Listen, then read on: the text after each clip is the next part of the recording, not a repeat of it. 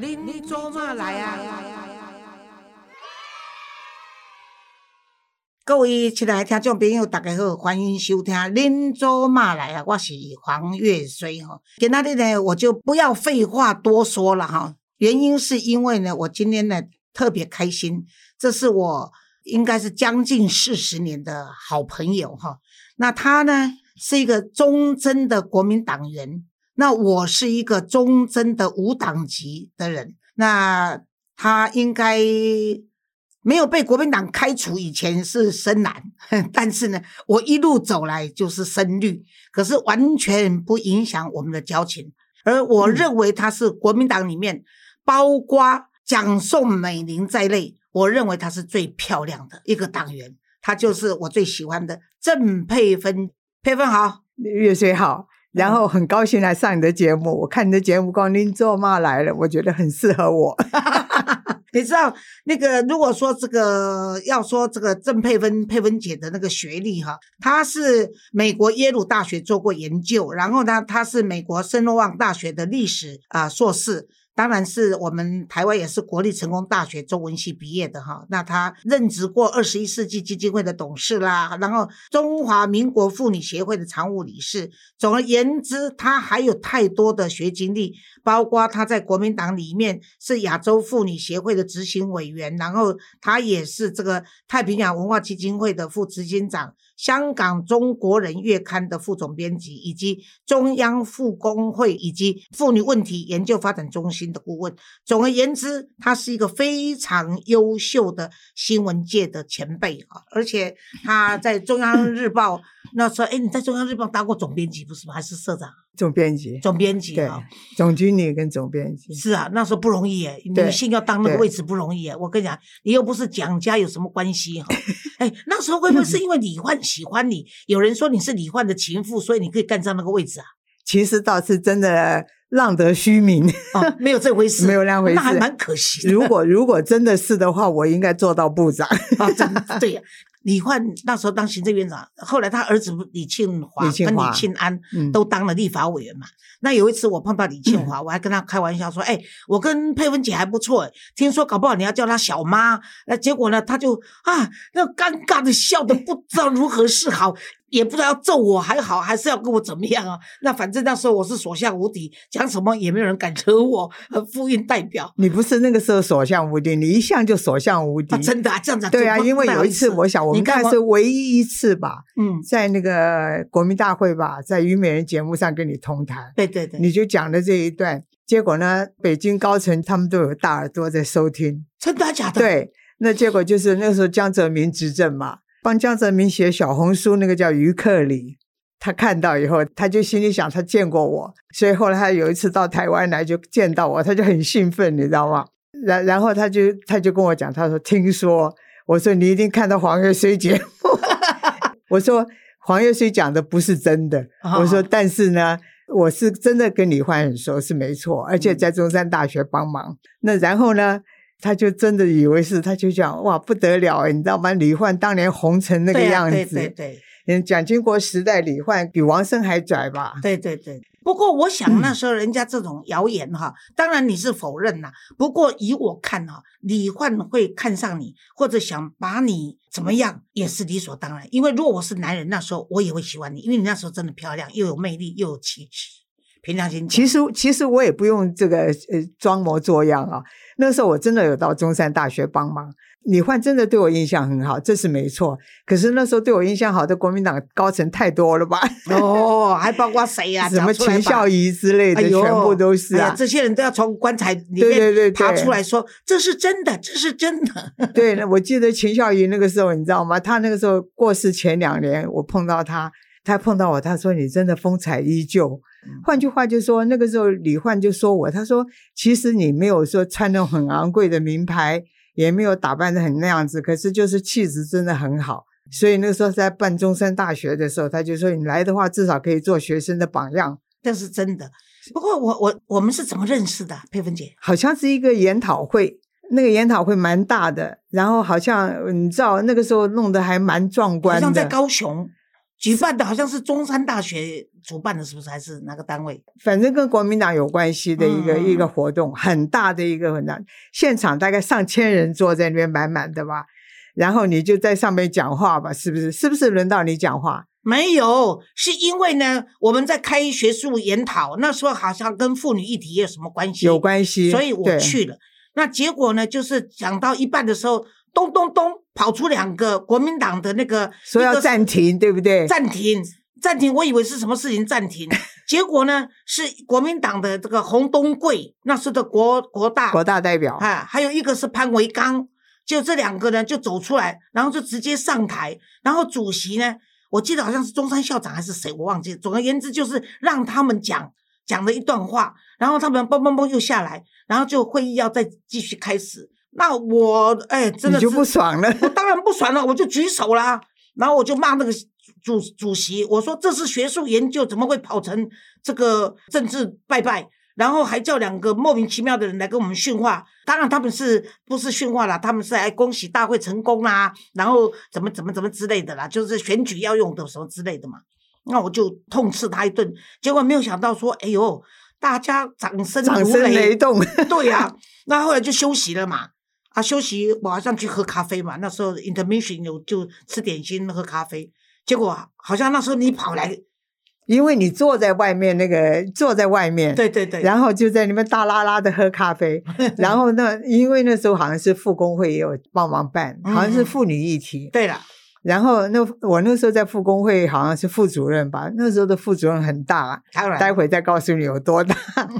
然后我就说那个人我一定要认识，我就排开所有的，因为很多人来找我在那边聊天，我说慢点慢点，我要去找那个人，你就坐在那边，我就说我是谁，我要认识你。嗯，没有，你那时候还问我说，黄月清是你什么人？对对对，因因为我先认识黄月清，因为他嗯。跟那个二十一世基金会高玉仁他们很熟、嗯嗯嗯，啊。那我心他那时候是啊，那时候还没有当大法官，还没有也还没有当监委，那个时候是教授正大的校教教授。我教授哥哥那时候是正大的对教授，因为名字很像嘛，叫这种名字的人很少、啊。对对对，然后你就说是你哥哥还是什么之类，你弟弟还是你哥我哥哥啊，对，然后然后就我说我说我很佩服啊，这个 有勇你说你。你比你比你比哥哥还强，对对对，然后然后后来就这样联系上嘛，就嗯这样子保对对对持联络。从那以后差不多四十年了，我想应该。有，应该有对对，我们情谊一直不变。这对，你知道那个那时候复工会真的很大，不像现在阿猫阿狗都在做。然后，而且你做过立法委员才能做复工会副主任，嗯国大代表还不可以。所以那个时候复工会，你知道吗？那个时候因为一党执政嘛，国民党那个时候一党执政，做那个党的官就等于部会级。对。如果你是一个副工会主任，就是部长级，嗯。薪水就是部长级的薪。那你等于，是次长哦。对，就次长级，而且待遇也是次长级。嗯，出来的时候有黑头车，哦，那个时候国民党真的不得了啊，在那个年代，嗯就是蒋家时代，直到后来政党轮替以后，才开始慢慢没有。而且你知道，国民党如果在山上开全会的时候，整个台北市空落落的，对啊对啊，因为所有黑头，车都都停了，而且几乎是 戒严的样子。对，所以那个时候就觉得哇，这个女人好伟大，胆子那么大，然后声音又很大，很佩服。因为那个年代很少有人敢这样冲国民党或者冲这个执政党当初办这种活动。对啊，而而且且当时的国民党的女性真的还是仅供作为花瓶、仅供观赏用的啦。对，那对我们搞妇运的人，哪里呃允许你这种？就是即使让两位是女性，可是你不应该在这种学术交流的这个正式会议里面，让两个政治人物代表国民党上去讲话。对，所以我呛他的时候，其实那天与会在座的，平常心讲，各种团体都有嘛，但是还是国民党主办的。主办可是居然有人跟我鼓掌，那就表示说也有人反感，不是吗？因为因为他们真的很突兀，你知道吗？对呀、会议进行一半，两个就大啦啦的直接就上台，对呀、然后看了就很怪嘛。啊，而且讲的话一点都没有魅力，你知道，真的是，哎，而且也不漂亮。哎呀，哎，说不漂亮，好像有点呃，有点那个事实上是物物化了。但是我讲的也事实上是这样实 如果你上去讲，我搞不好就原谅，因为我也是好色之徒。没有，你在想我们那时候搞妇运嘛，嗯你啦，还有什么吕秀莲呐、李元珍啊，他们这些，李元珍，还有陈婉珍，是不是？对对对。所以你知道，我们那时候看这种，就是这这个有点古怪吧，嗯，所以我就觉得很佩服啊，我就跑去找你。对结果这个臭味相投吧，一拍即合，从此就变成好朋友。对了，结果你最后为什么会被国民党开除啊？哦，我前年被开除，前年被开除的原因，我反对韩国瑜刚当选高雄市长就去选总统。他这是民意呀、哎，啊，你反映民意，结果被开除。，对，呃，我真的很生气，所以我根本不在乎他。我在电视上看到你被开除，你知道吗？我还打去你们中国国民党党部干掉。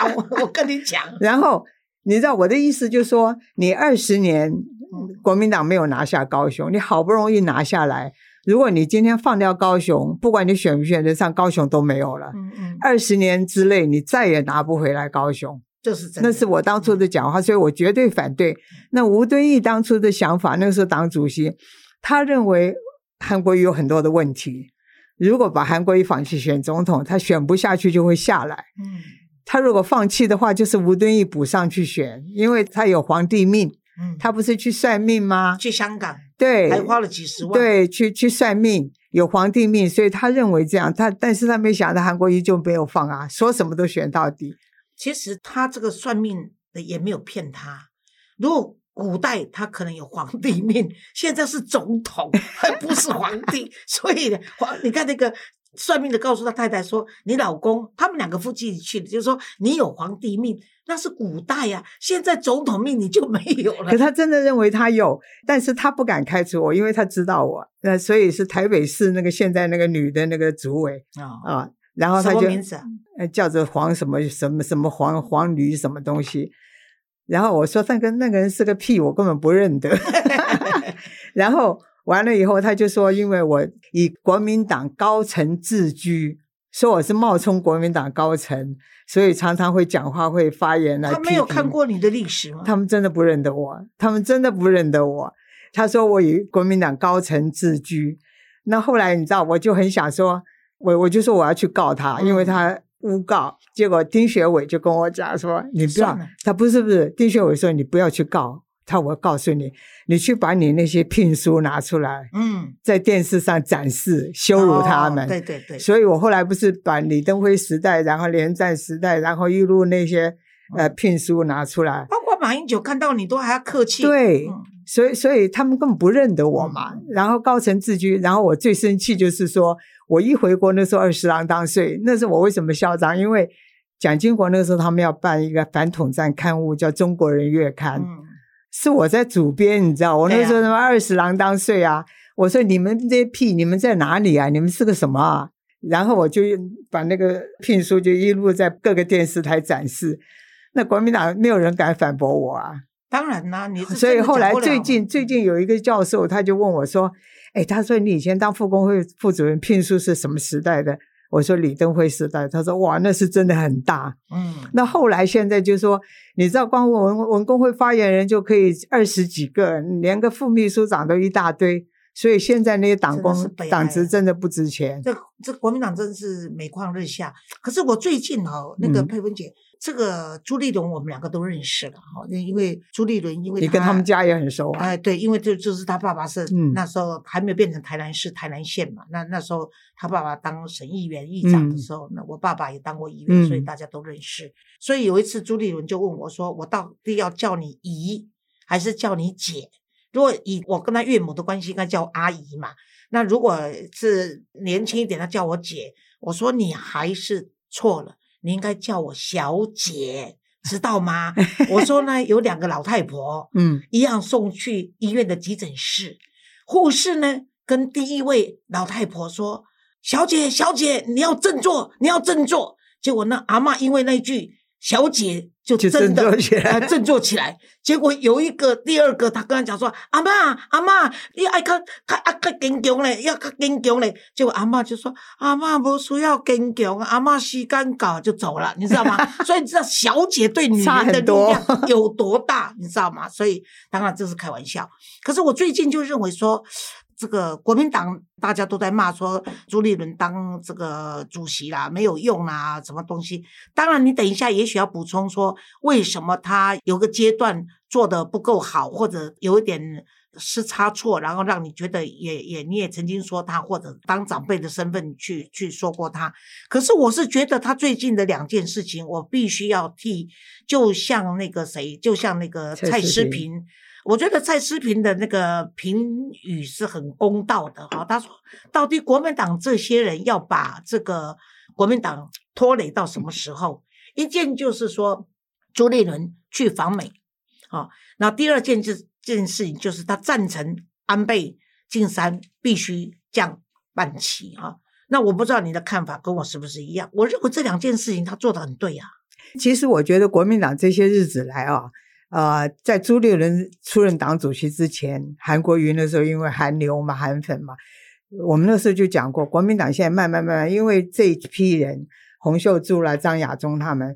那国民党慢慢被带到新党的那个路线，所以我们说国民党变新党化。那如果你国民党变新党化以后，你在台湾根本没有生存的可能性，那你就打包回大陆嘛，回南京去。那现在民众党就要取代国民党，对，所以他不需要卧底，哎，他不需要。现在柯批就正是，哎，他因为讨好中共，然后一方面抢你国民党的地位，对。所以，所以国民党现在变成就是说，你到底在干什么？然后我觉得比较好笑，就是说，你知道那个朱立伦当选党主席的时候，其实民进党蛮怕他的，因为认为他将来就是挑战的对手。结果你知道吗？朱立伦当选以后，被国民党内的一些人扯到扯后腿，扯到今天每次民调都掉车尾。他其实是完全就是被自己党员扯掉。我觉得最好笑就是张亚中。你知道吗？他想他接收那个韩粉，而且他认为他拿了三分之一的票。你知道吗？我觉得在民主时代就是你讲的，你只要一票输了，你就输了嘛。对，韩国现在那个总统只赢他对手一趴吧？是不是？对，他对手没有出来说你只赢我一趴，所以我有影响力，没那回事。马克宏法国总统也不过赢那么一点，对，他对手没有来说。可是张亚中随时提醒人家，我拿了三分之一的选票，so what？然后，而且他，你知道，他希望说他造势，你知道他造势他的主题是什么？救党、救国、救两岸。然后他就口号，对 对对，他就他的口号逻辑。对对对，他认为他要救两岸，就是新党的那个路线嘛，救党、救国、救两岸。然后他还去找了那个，他如果最后救两岸喊出救中国，我就佩服了。对，他有本事就喊出救中国，他是救两岸。那然后呢，他就找了一个台商，蛮有钱的一个台商，蛮大咖的，说他希望他支持他，他要选总统。那个台商就跟他说：“以你这样子，又没人又没钱，韩粉你也不知道你能召集多少，你就去选个地方的这个六都的市长，从基层做起。”他说他志不在地方，他就志在中央。嗯，结果搞了半天，他要跑到高雄要去选，对不对？对了。然后他就是标准的那种新党，然后他又说有一次他公开说朱立伦选这个党主席，听说他拿了几亿出来选。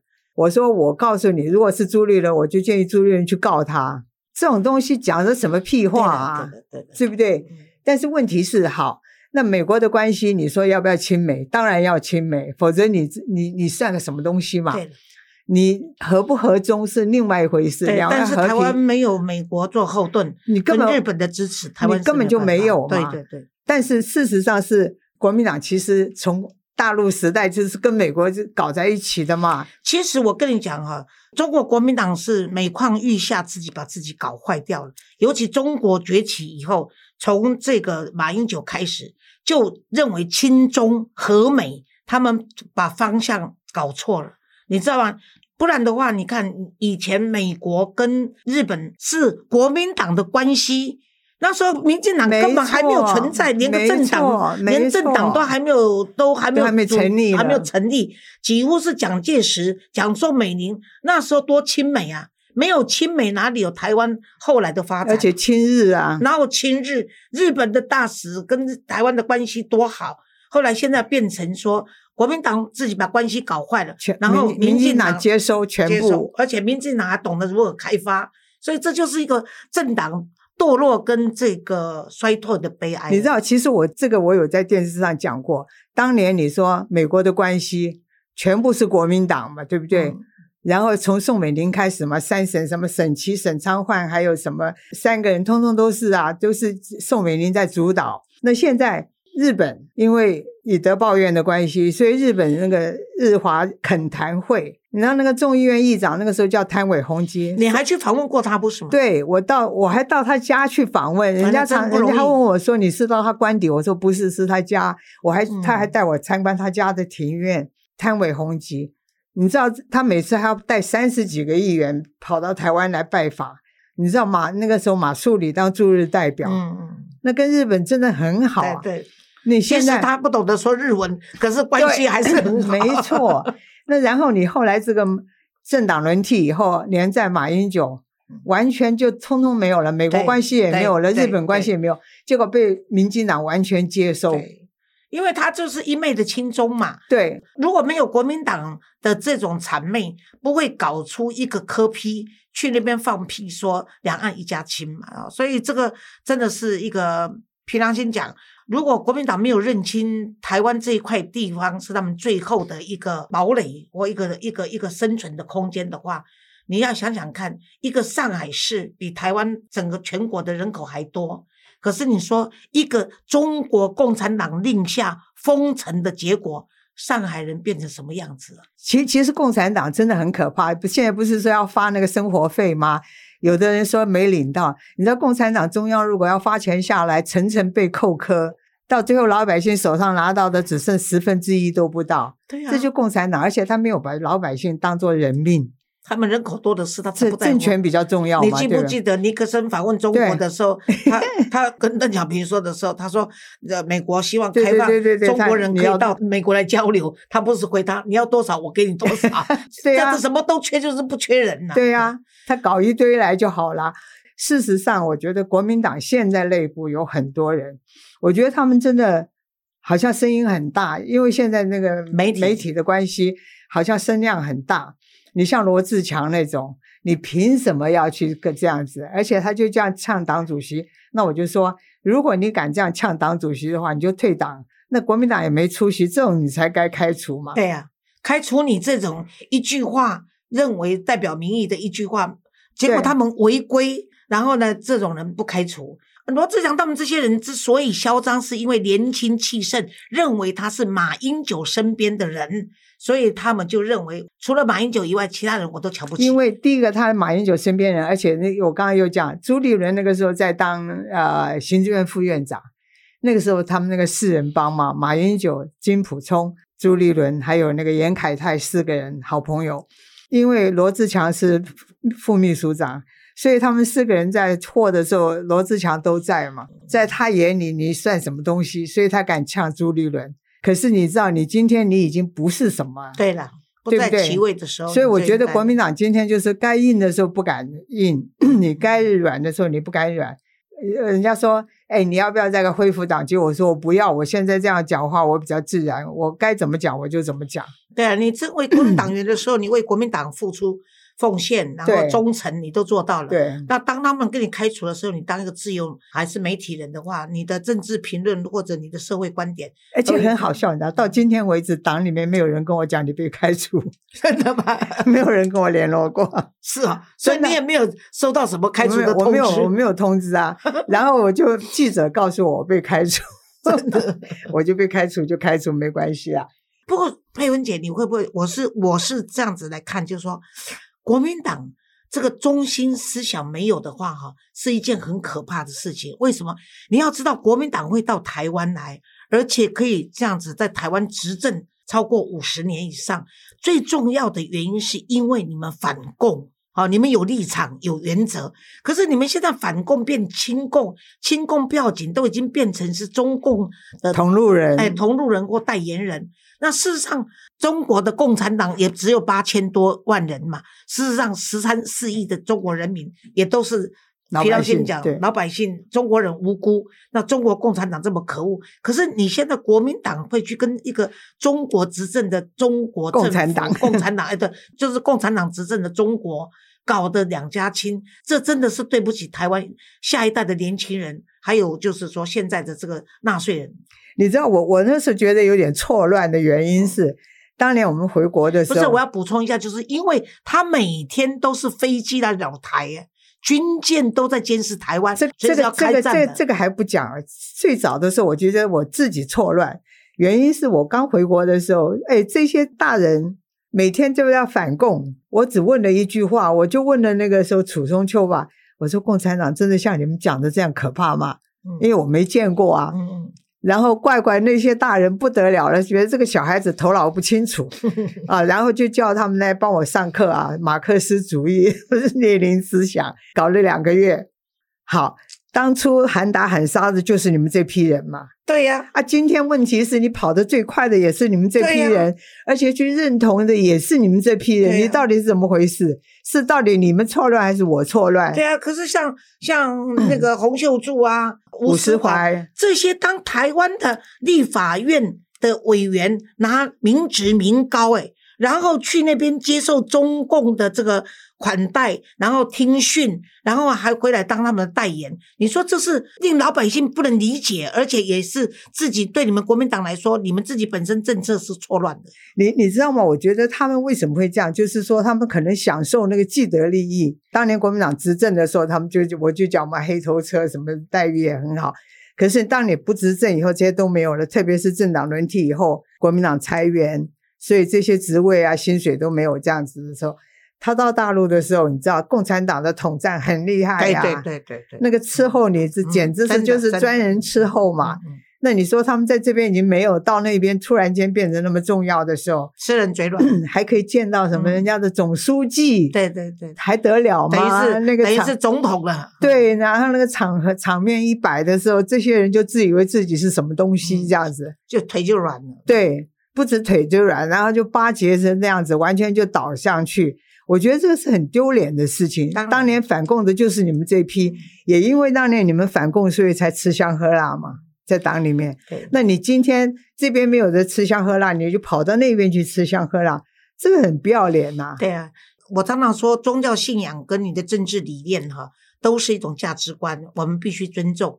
所以虽然说我的政治立场跟国民党是非常不一样的，可是呢，我也不希望国民党就倒了，你知道吗？因为它是代表着台湾整个这个历史的发展，它还是占有一定的位置。可是你可以看看今年年底的选举哈、台北市的选举沙卡都哈、那我看这个蒋万安代表中国国民党出来的话，那你觉得说胜算大吗？其实我觉得蒋万安的这个胜算到底大不大？我觉得还是看，还记不记得二零零六年开始嘛？宋楚瑜后来这个二零两千年选完以后，所有选举他都参加，嗯，到后来他不是就跟陈水扁去诚信嘛，真诚。其实他后来已经倒到民进党，就倒到民进党去，所以民进党也派他去参加 OPEC、APEC A APEC 的那个会。那事实上，他每一次参选，他都要扯掉国民党。当然，你知道我们跟宋楚瑜也很熟嘛，对不对？可是问题是，二零零六年还记不记得那个谢长廷跟郝龙斌要选台北市长，他也参选。他那时候就想 拉平，把郝龙斌的票拉下来，谢长廷就当选。结果他拿了五万票。柯文哲的厉害跟坏，对，他的确是坏，他真的很坏，而且他以他那个 IQ 一百多少这样自自负，你知道他坏到什么程度？第一个，他收编了亲民党，黄珊珊拿来当副市长，对，因为亲民党在台北市只有两个议员嘛，嗯，把黄珊珊拿来当副市长，把林国成收拢来党员，然后林国成的女儿叫做林宇珍吧，现在代表民众党选台北市议员，那亲民党就完全被他收了，就瓦解了。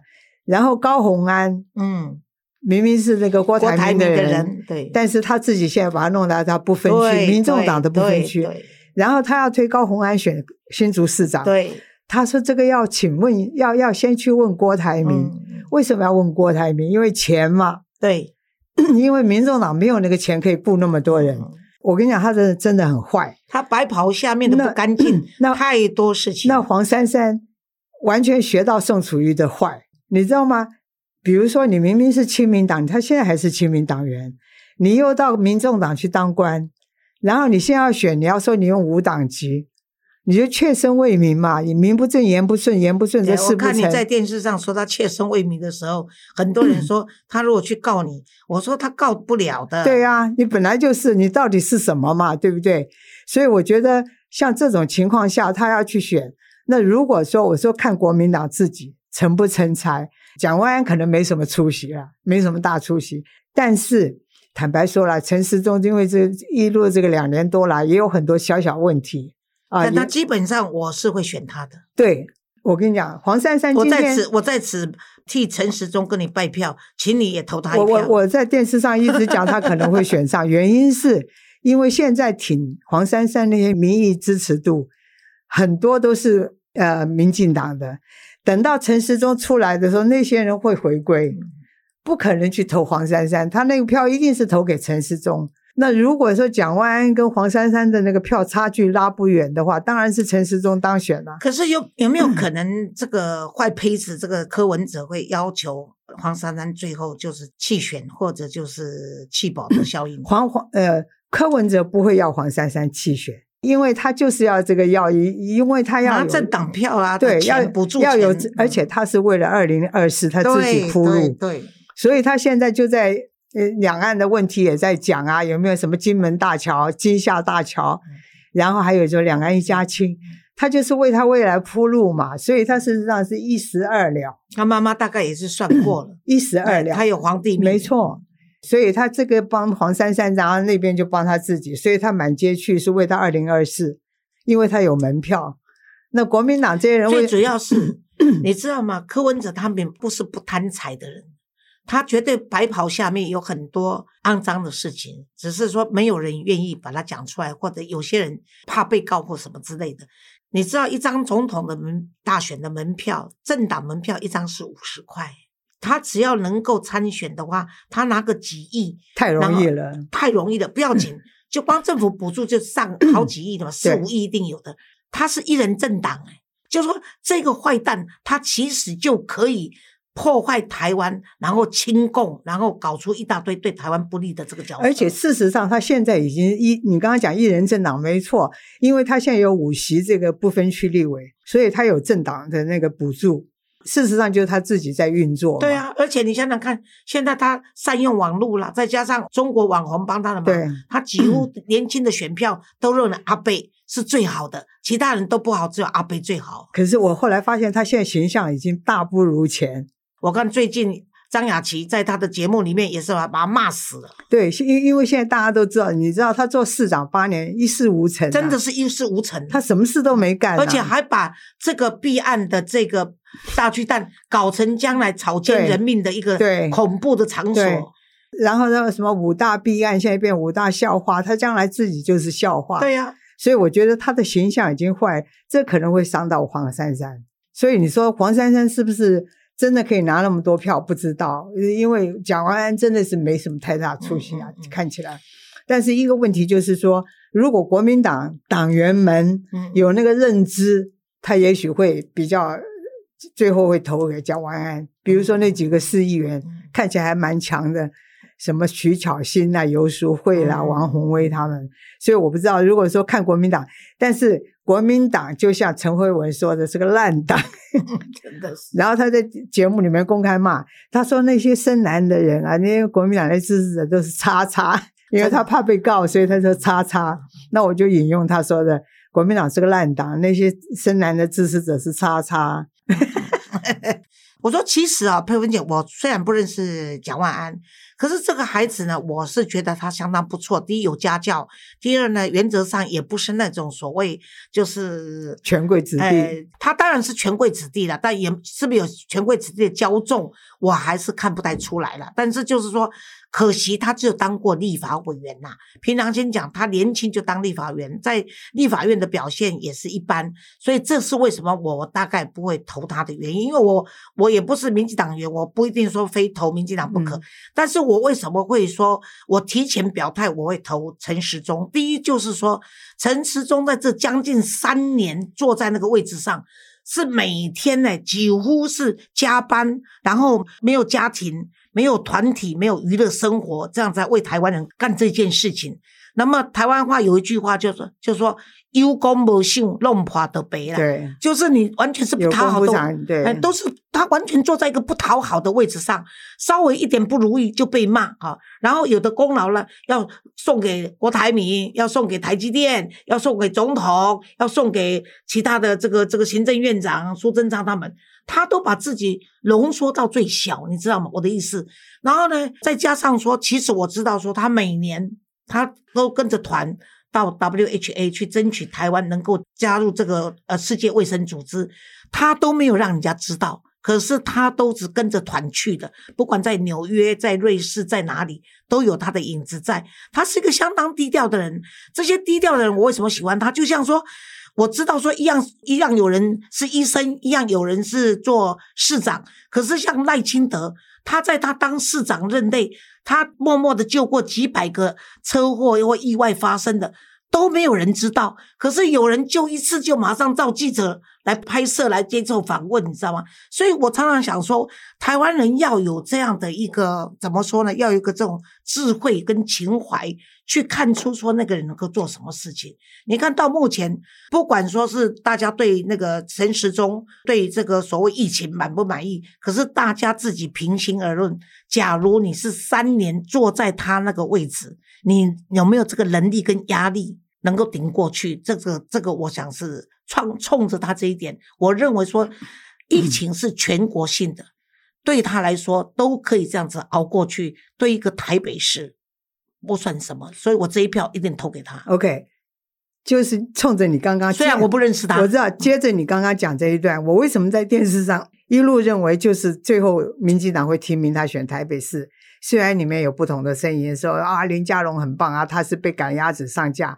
我为什么认为他？我我后来有在电视上有讲，我说就是你刚刚讲的，三年他坐在那边，使命必达。蔡英文要做的所有事情，他通通做到，使命必达。他得到蔡英文的信任。听说陈水扁时代他的那个什么白皮书是他写的，对，就说他真的有贡献，对，而且他真的得到蔡英文的百分之百的信任。而且你看柯批他们这些 不要脸的人骂他说他是他只不过是牙医，在医学界牙医是最没有地位的，可是他居然是柯批选举的时候，他是组成牙医的整个后援会在支持他的。对，可是今天他是理反过来，事长，对对我看医界的人呢，本身就带着骄傲，因为你知道穿白袍，对然后社会地位社会地位又尤其台大医学对，，而且大家都医生的收入也比较高，你要在他们这个医生的组织里面当到理事长，一个 leader 是众望所归，是不容易的。所以我是认为说，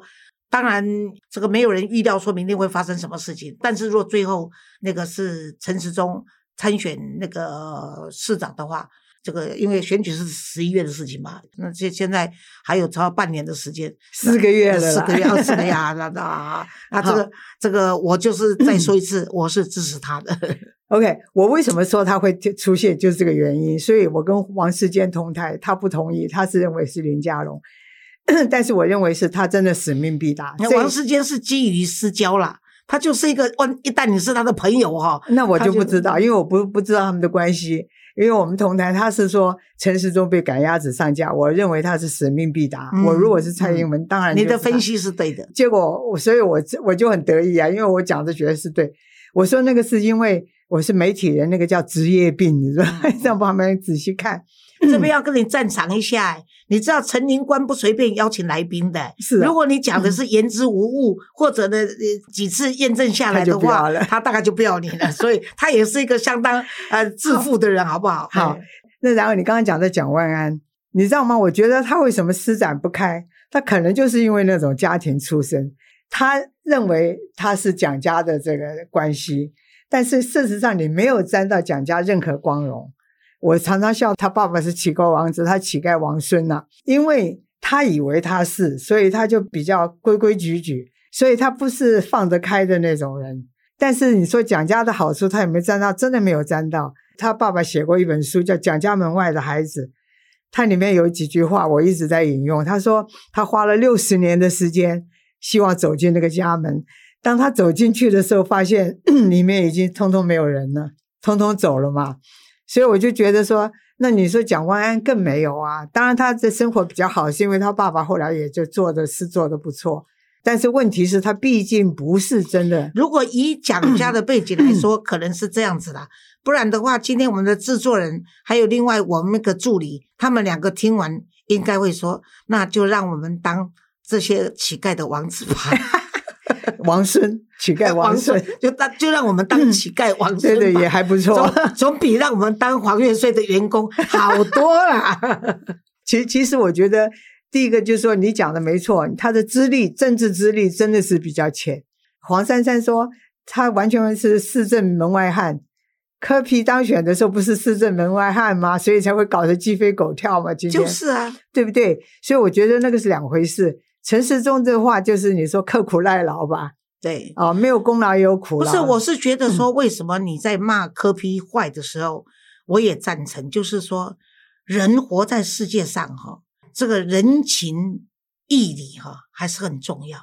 一个当年你在选市长的时候，他帮你用那个牙医理事会的民进党全党支持他，对那个民进党全党支持他不要紧。陈时中以这个牙医理事长的名义，你要知道他是要花钱、花力又花时间的来支持你。结果当时陈时中在当指挥官的时候，你是怎么的修理他？不要紧，然后呢？当他宣布要参选的时候，你是如何刻薄的在批评他？我是觉得这个人，如果台湾人能够让科比这个政党存在，又当主席，然后两岸一家亲，真的悲哀，真的是，我也只能说你说的很好，就是悲哀了。因为他冲着陈时中，每次冲他声量就很高嘛。他就是用打陈时中来拉抬自己的声量，所以这个人是无情无义。要跟佩芬姐说，佩芬啊，你要不要先跟大家说这一集先到这里？你跟大家说个再见。好，那我就先再见。好，因为呢，我跟佩芬姐的交情呢，四十年不可能只有二十分钟或三十分钟做一集嘛，这样子也太对不起我们了。而且我们两个的青春都是算秒的哈，所以呢，我们啊下一集。再来请教这个佩芬姐，因为佩芬姐呢对于这个朱立伦也熟，那她是资深资优的国民党员，所以我们再来多了解现在的在野党何去何从。谢谢大家的收听，我们下次再会。